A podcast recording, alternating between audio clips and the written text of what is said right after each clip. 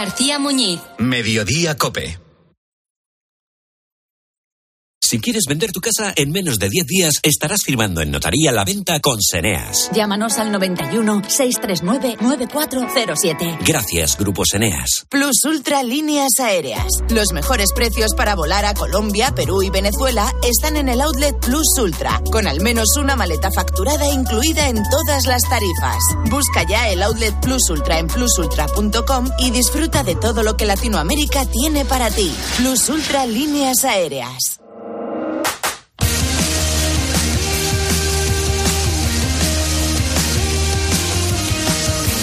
Luis Munilla. Deportes en Mediodía Cope. Estar informado.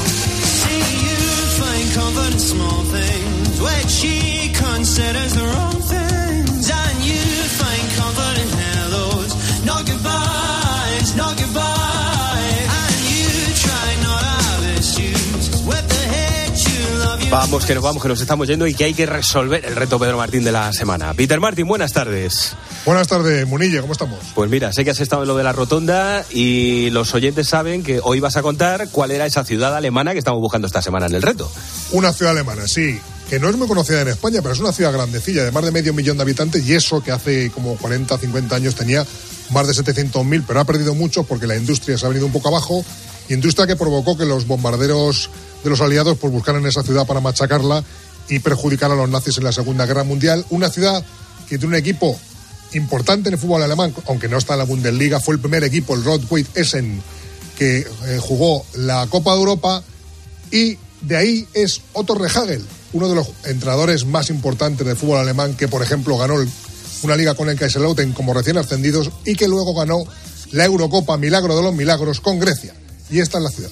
El caso, Otto Rehhagen es el entrenador más infravalorado del mundo. Probablemente tú que estás viendo este vídeo no lo conozcas todavía, pero os vamos a contar todo sobre su carrera deportiva. Antes de eso, ¿quién es? Pues es un señor nacido en Essen, Alemania, que es una ciudad que está en la cuenca del Ruhr, una ciudad industrial de fuerza. Essen era la ciudad que estábamos buscando, Pedro. Ahí estamos. Sí, señor. A ver la, la vino. Venga, a ver qué te inventas para la semana que viene. Un abrazo, Pedro. Venga, chao. ¿Y el ganador ganadora de la semana, Xavi? Sí, es el señor Carlos de Castro, arroba carl73cast en Twitter. Enhorabuena, como siempre, y gracias por escuchar Deportes Cope. Bueno, un extracto del partidazo de anoche. Ya saben de qué, claro. Bueno, expectante, o sea, ilusionado, pero a la vez eh, lo que transmiten desde el Madrid es que está difícil todavía, lo que decía un poco Melchor, ¿no? Entonces, expectante. Vaya, por expectante. Sí, es verdad que a mí me- claro, te extraña, o sea, evidentemente si, si él comunica al Paris Saint Germain que se va, algo tiene que tener con alguien. ¿Cómo ha caído allí la noticia en Barcelona? Bueno, aquí ya es que aquí ya desconectamos. eh, es decir, con todo lo que le pasa al Barça, ya solo le faltaba que el Madrid fiche Mbappé la temporada que viene. Pero va- vamos a ver si es el Madrid, porque podría ser algún club de la Premier, pero si acaba siendo el Madrid. Es, es, es la esperanza que queda, ¿no? Yo, yo creo que es una de las peores noticias del Barcelona en los últimos tiempos. Está Negreira y después esto. Sorprendentemente tranquilo el Real Madrid, porque claro, lo normal es que un club pueda tener eh, la inquietud de que le puedan levantar a un jugador ansiado que está en el mercado. Y por eso yo creo que Así que no eh, se- no, se- es- sería incomprensible considerar normal la tranquilidad del Madrid. Le querrán fichar otros, ¿no? Bueno, recuerdas que desde el principio de enero me preguntaba siempre cómo estaba el Madrid. Yo te decía, eh, está mm, sorprendentemente tranquilo, más tranquilo que nunca. Bueno, lo primero es que se están cumpliendo los plazos que. Anda que hemos dudado hoy. Xavi, en hacer la pregunta sobre Mbappé, ¿no? Sí, era facilísima. Preguntábamos, ¿dónde crees que jugará Mbappé la temporada que viene? Tres opciones.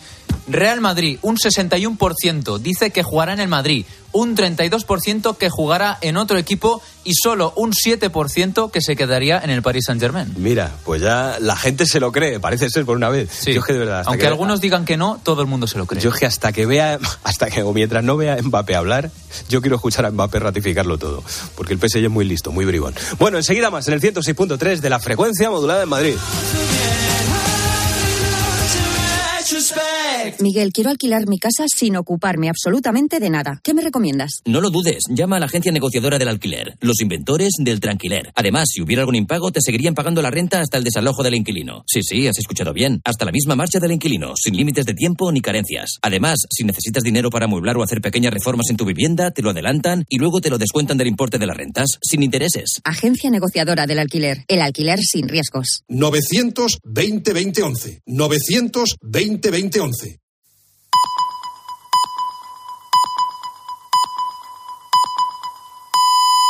Son las tres y media, las dos y media en Canarias.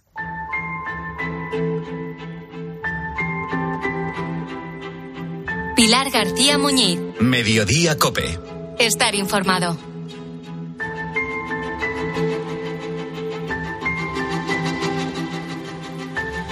Una conocida montañera mexicana llamada Carla Willock dijo hace unos días que las montañas no se conquistan. Si las subes o no, a la montaña poco le importa. La conquista es hacia ti. Eres tú el que te das cuenta de cuáles son tus miedos, tus límites y también tu potencial. Y esta es precisamente la esencia de una expedición al Cerro Aconcagua en Argentina, en la cordillera de los Andes. Casi 7.000 metros de altura que han conquistado hace unos días Astrid, Ana y Maite, tres mujeres españolas que pasan de los 50 años. Estoy en la cima de la Concagua. Ha sido muy duro, pero ha valido la pena. Es Maite pariente en el momento en el que corona la montaña, emocionada y feliz por haber llegado a lo más alto. Pero conseguirlo no ha sido fácil. Requiere mucha preparación previa, además de fuerza física y mental había momentos en los que pensabas que no íbamos a tener la oportunidad ni siquiera de intentarlo, ¿no? Claro, yo creo que los últimos metros es que ya me puse a llorar los últimos metros a llegar porque pensé es que realmente este sueño se está haciendo, ¿no? Se está haciendo realidad, ¿no? Y no podía ni creerme que estaba allí. Yo, a ver, yo hago mucha montaña y había llegado a 6.500, ¿no? El verano anterior. Pero ahí había tanta, tanta emoción acumulada de todo y aparte es que éramos como vamos a llegar, ¿no? aunque no lleguemos todas, vamos a, el, espíritu de equipo de Montañeras Ademán llegamos, a Concagua en Femenina llega, ¿no?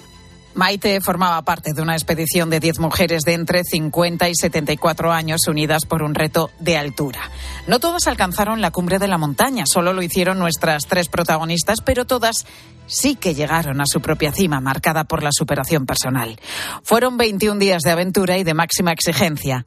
Astrid García es otra de las mujeres que coronó. Mira, yo cuando fui, que fui después de la Concagua, todo me quería llevar a la cordillera, no quería despegarme de ella y lo mejor que pude hacer fue ir a ver la película de Bayona y ahora tengo una mezcla mental entre la Sociedad de la Nieve y nuestro grupo de amigas en el Aconcagua. Claro, la Sociedad de la Concagua. Un lío para siempre. El trío que llegó a la cima lo completa Ana Bravo, que lleva toda la vida en la montaña. Le da igual la nieve, el frío, la altitud. Dice que es lo que más le gusta, dice que es su pasión.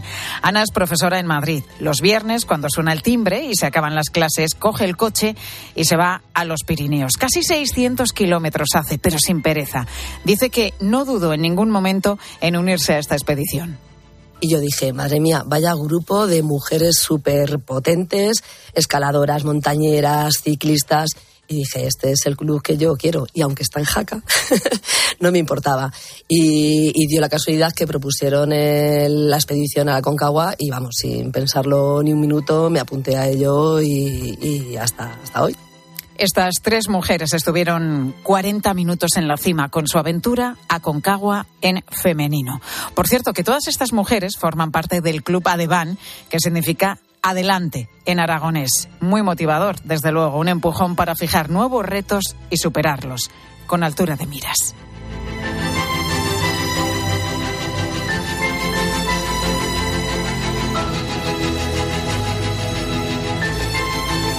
Pilar García Muñiz. Mediodía Cope. Estar informado.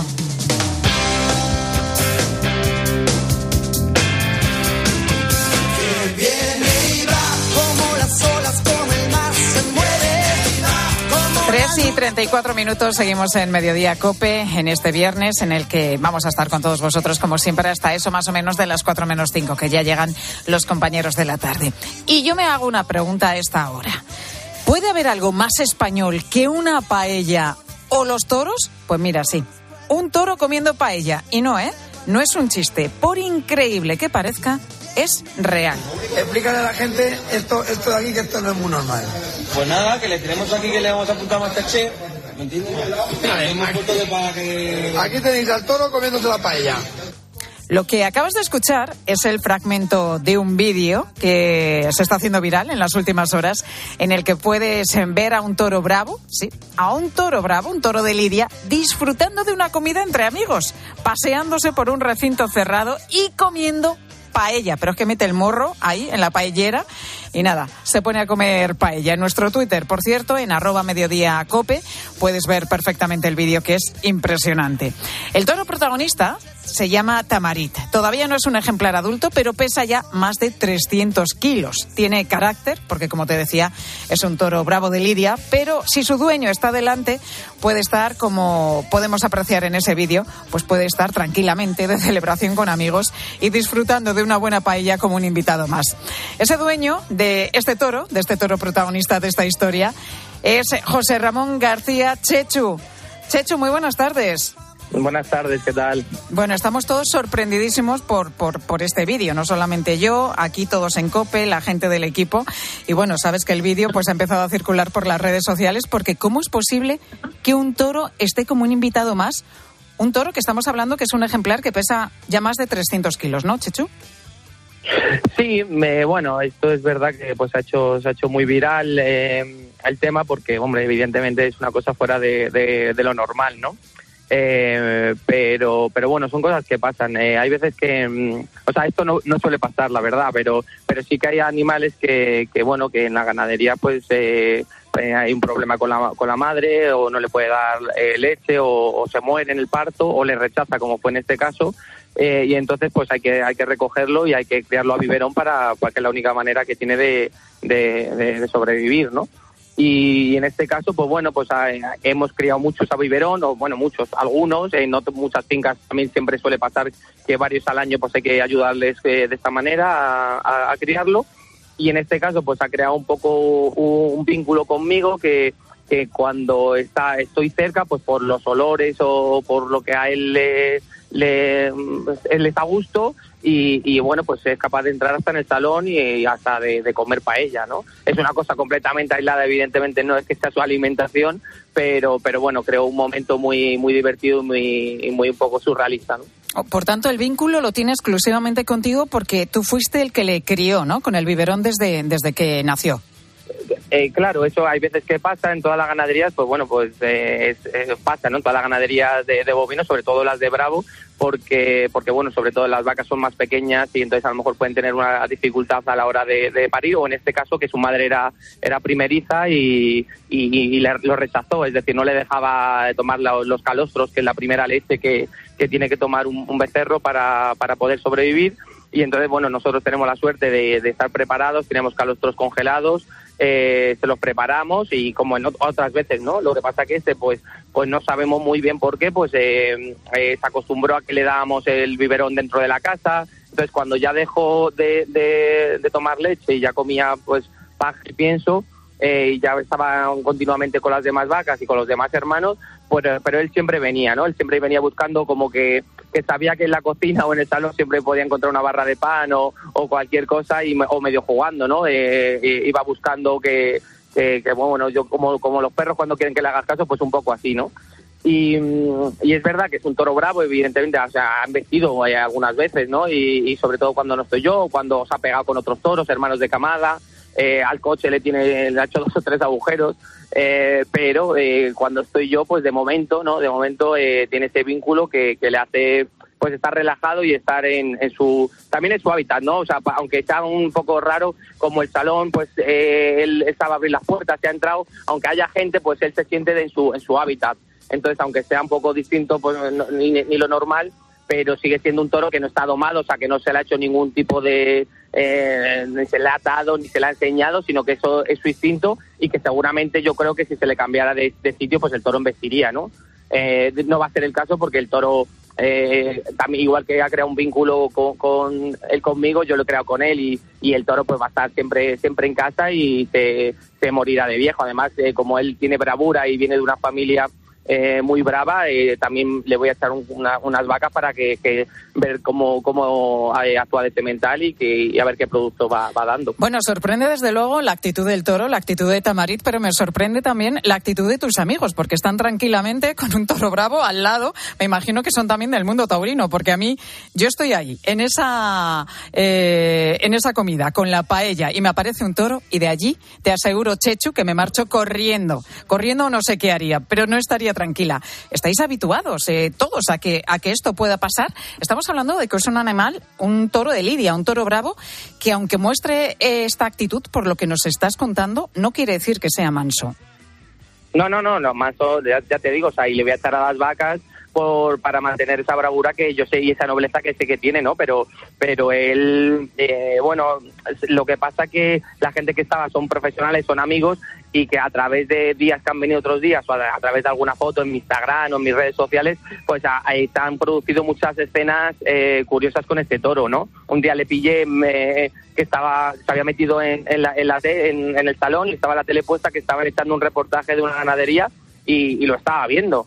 Eh, y además, entonces, entonces parece que igual, eh, eh, o por ejemplo en verano que el salón está más fresquito, ¿no? O está puesto el aire acondicionado, pues se mete, o, en, o, o al revés, en invierno cuando hace mucho frío y está la chimenea encendida, pues, pues, se, se le ves a lo mejor que está tumbado al lado de la chimenea.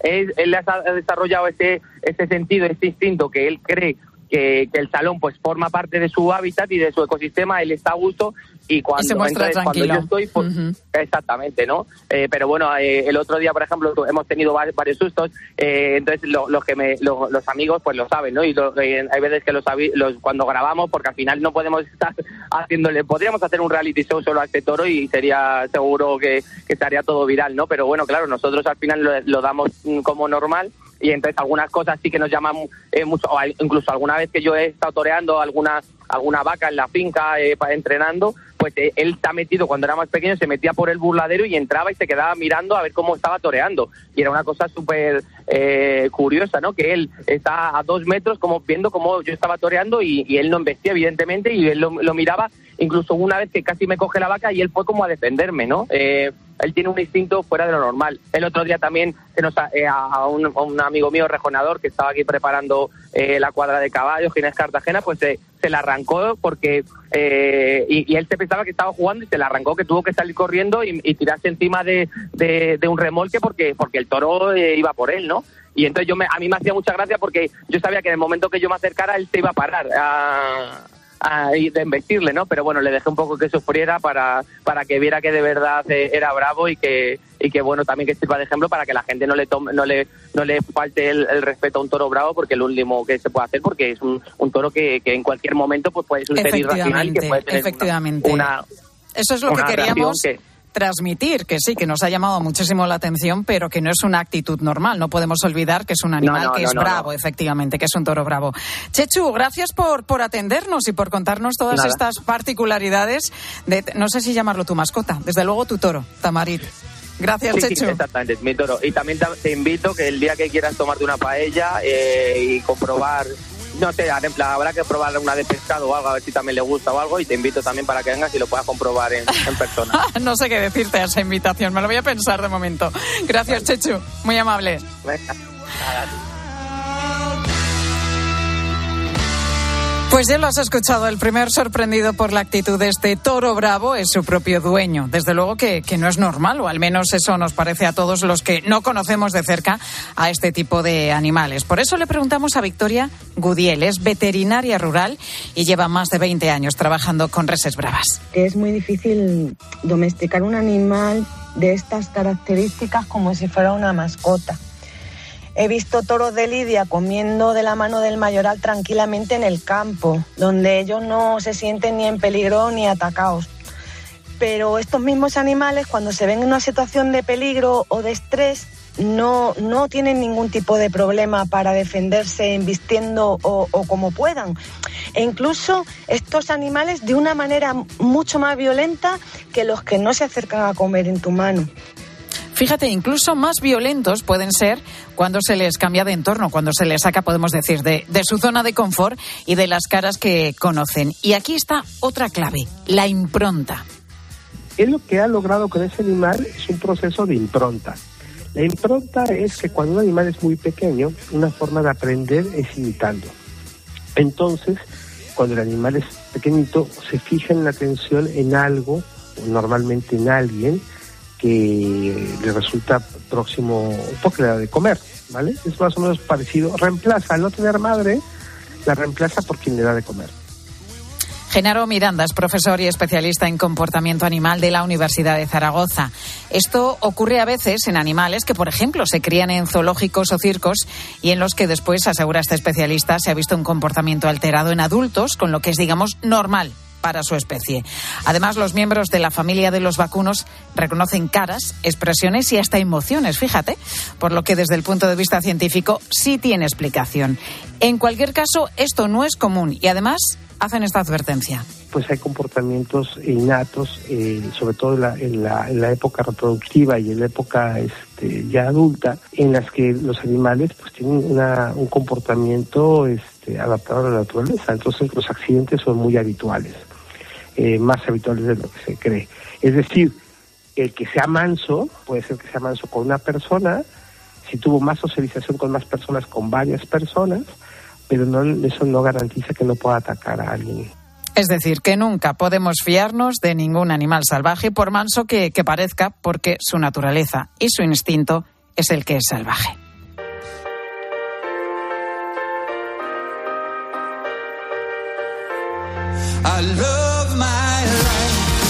Bueno, ya te digo que el vídeo del toro, ¿eh? comiéndose esa paella, que es desde luego bastante sorprendente, lo tienes en nuestro Twitter, bueno, en X se llama ahora, ¿no? El caso es que lo puedes ver ahí, te metes arroba mediodía cope y ahí puedes ver perfectamente el vídeo que ya te digo es bastante llamativo. Bueno, y no sé si te suenan las palabras que voy a pronunciar a continuación. Pleita, crineja o critneja, espartal o espartizal. Igual si somos de ciudad, pues hombre, no las conocemos, pero estas palabras han formado parte de la cultura de muchos de nuestros pueblos. Todos estos términos hacen referencia al manejo del esparto y a todo el proceso que siguen los artesanos hasta llegar al producto final. Conocemos las esparteñas o alpargatas o los bolsos o capazos que normalmente utilizamos en verano para ir a la playa, ¿no? También las cestas que, que ponemos como decoración en nuestras casas. El problema es que es un oficio que está en vías de extinción y que ya pocos, muy poquitos artesanos manejan con soltura. Este fin de semana, los esparteros, que no espartanos, que estos son otros, se reúnen en Albacete en las jornadas del esparto que ha promovido, entre otros, Luis Mondéjar. Luis, ¿cómo estás? Muy buenas tardes. Hola, buenas tardes. Luis, tú empezaste tarde, ¿no? Con esto del esparto porque antes eras tapicero. ¿Cómo te dio por aprender este otro oficio? Pues te puedo decir, como le he dicho a tu compañero, igual me podía haber puesto, pues no sé, a tocar piano, a tocar guitarra, que otra cosa. Me puse en esto, me gustó y, ahí estoy, en ello estoy. Y desde entonces no has parado y ahora a tus 74 años sigues fabricando objetos con esparto. ¿Qué es lo que haces concretamente, Luis?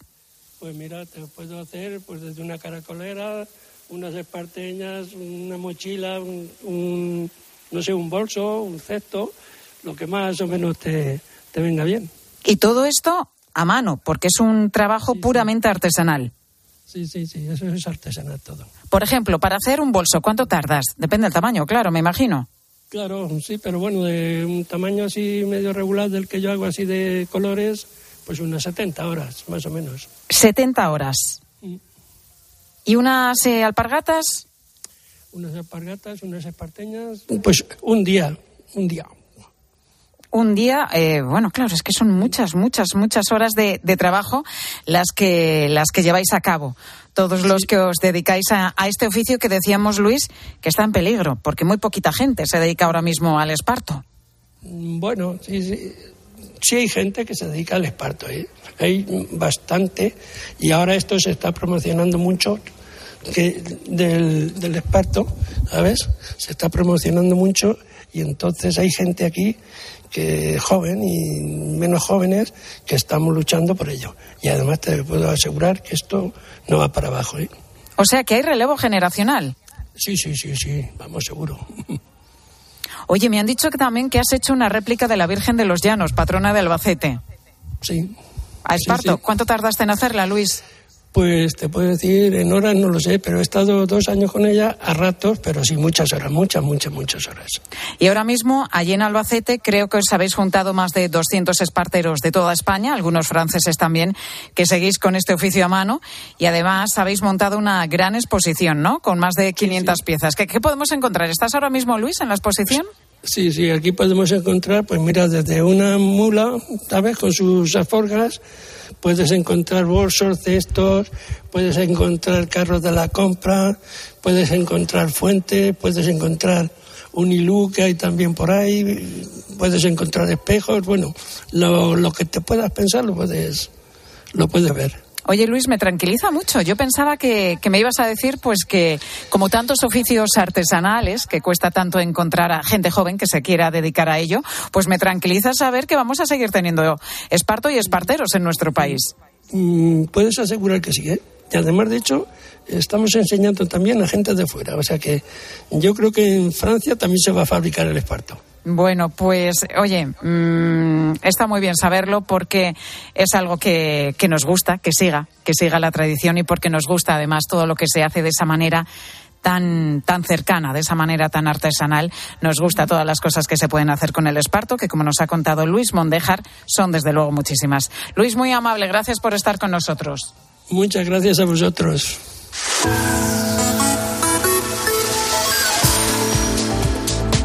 En las últimas horas, uno de los protagonistas ha sido Mbappé, que ya ha dicho que se marcha, ¿eh? que se marcha del Paris Saint-Germain. Y esta vez parece que es la definitiva, ya lo había dicho hace eh, un par de años, pero no, que dice que ahora ya sí. Cuando termine en junio el contrato que tiene con el equipo parisino, dice que ya dice adiós. Se marcha en definitiva.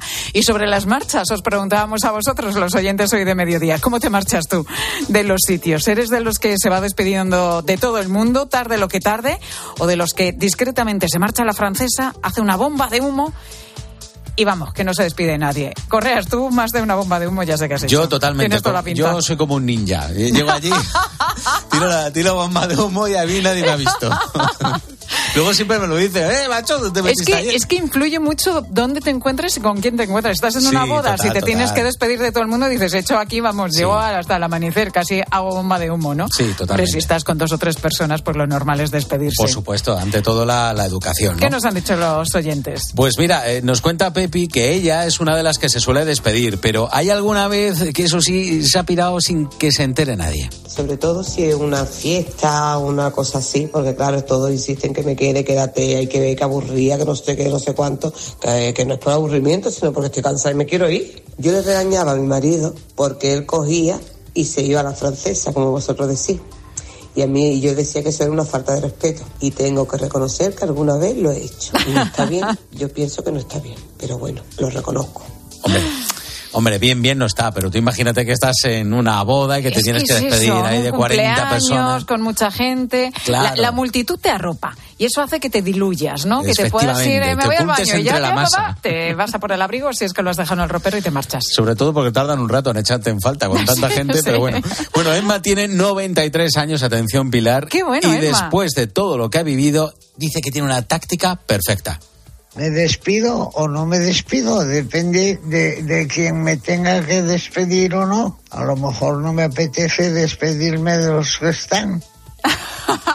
Directamente dice, a ver, esto es como me cae, no, me apetece, no, me piro. Después de 93 años, yo Hombre, creo con Emma, 93 años, Emma, ¿verdad? Haces lo que te da la Lo gana. tienes bastante fácil, te lo puedes permitir. Marisa dice que en general se despide por educación, pero cuando tiene ciertos planes y no quiere que se entere todo el mundo, Por ejemplo, cuando me fui de mi país, me fui de Venezuela y ya no iba a vivir más allí, pues realmente no fue que no me despedí de nadie, pero intenté que solamente se enterara pues la gente que estaba involucrada, las personas más importantes. No era algo que le estaba comunicando a todo el mundo, a pesar de que era una decisión trascendente y ya no iba a vivir más en mi país. Claro. eliges, bueno, pues a las personas más importantes. Hay- las de tu hay entorno. circunstancias. Sabes que ahora la tecnología ayuda también. Por ejemplo, te marchas de, de tu comunidad de vecinos o te marchas de tu trabajo y mandas un WhatsApp de estos de, sí. ¿no? Pues se lo mandas a todo el mundo y ya está. Y te- Es que eso de marcharte por un WhatsApp. Una- sí, la pero francesa bueno, digital, se la podría decir. francesa digital te despides de los cercanos, pero dices que se lo dices a toda la empresa, pues a lo mejor a otros que no son tan cercanos, pero te apetece Sí. comunicárselo. Digo yo, es Sí, una sí, opción, totalmente, ¿no? totalmente. Pues les mandas el clásico WhatsApp que cambia solo el nombre y ya Eh, está. efectivamente, y así queda, vamos, estupendamente. Otra opción. Bueno, si, si tú lo piensas, Robert dice que depende mucho eso de marcharse sin que nadie te vea del entorno en el que te encuentres. En un entorno profesional intento despedirme de todo el mundo y ser educado. Y en un entorno así de, de ocio, pues suelo ser el que hace una bomba de humo, efectivamente, por pura pereza de despedirme de todo el mundo. Pues Robert, si es que nos pasa a todos. La bomba de humo pues está a la orden del día. Yo te creo que todos hemos hecho bombas de humo en alguna ocasión. Pilar Cisneros, muy buenas tardes. Uy, ¿qué ha hecho bomba de humo? Nuestra compañera. Se ha marchado. Vamos, y vamos a conectar con ella para que nos contase pues eh, los asuntos que van a contar enseguida los compañeros de la tarde. Pero mira, hablando de bomba humo, ¿a qué nos ha dejado?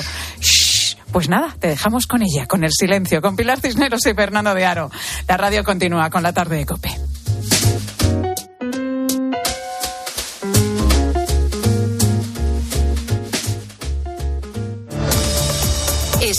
Mediodía Cope. Con Pilar García Muñiz. Estar informado.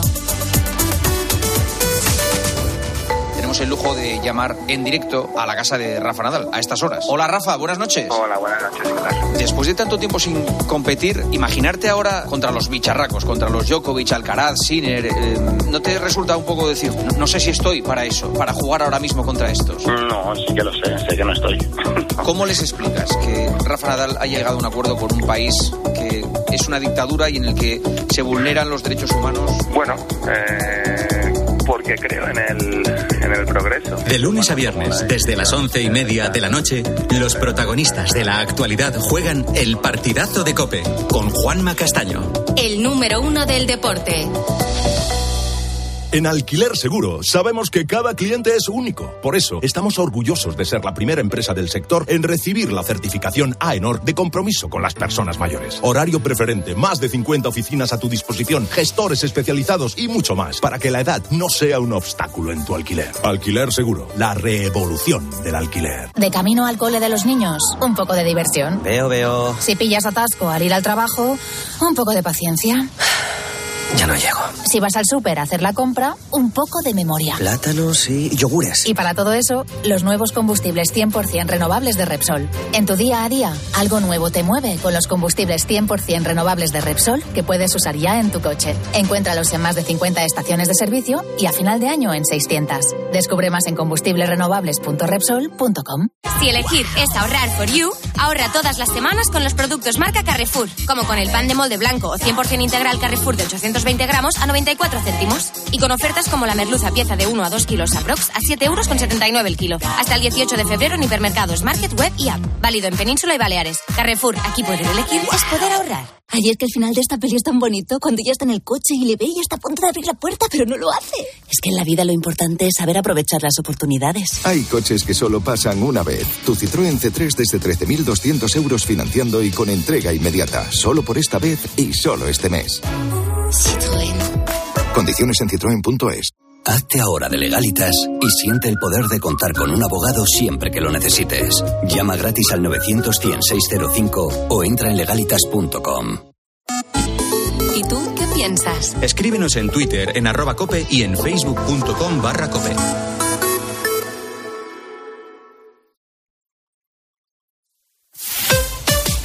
Escuchas Cope.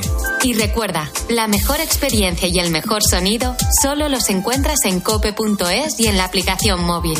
Descárgatela. Hola Carlos, ¿conoces un buen programa de contabilidad? Claro, Isabel, el mejor. El programa Mi Conta de Monitor Informática. Amortiza de forma automática, importa de bancos, escáner y ficheros Excel. Contempla toda la fiscalidad y atendidos por el mejor servicio técnico del mercado. Y esto será carísimo. ¿Qué va? Solo 52 euros al mes. Entra en monitorinformática.com. Pisarte tireches, ojalpe non tocou o radiador, sae chapa. Con el seguro de coche de línea directa no solo te ahorras una pasta, sino que además puedes escoger el taller que quieras aquí o en las Rías Baixas. Y si eliges taller colaborador, también tienes coche de sustitución garantizado y servicio de recogida y entrega. Cámbiate ahora y te bajamos el precio de tu seguro de coche, sí o sí. Ven directo a lineadirecta.com o llama al 917-700-700. El valor de ser directo. Consulta condiciones.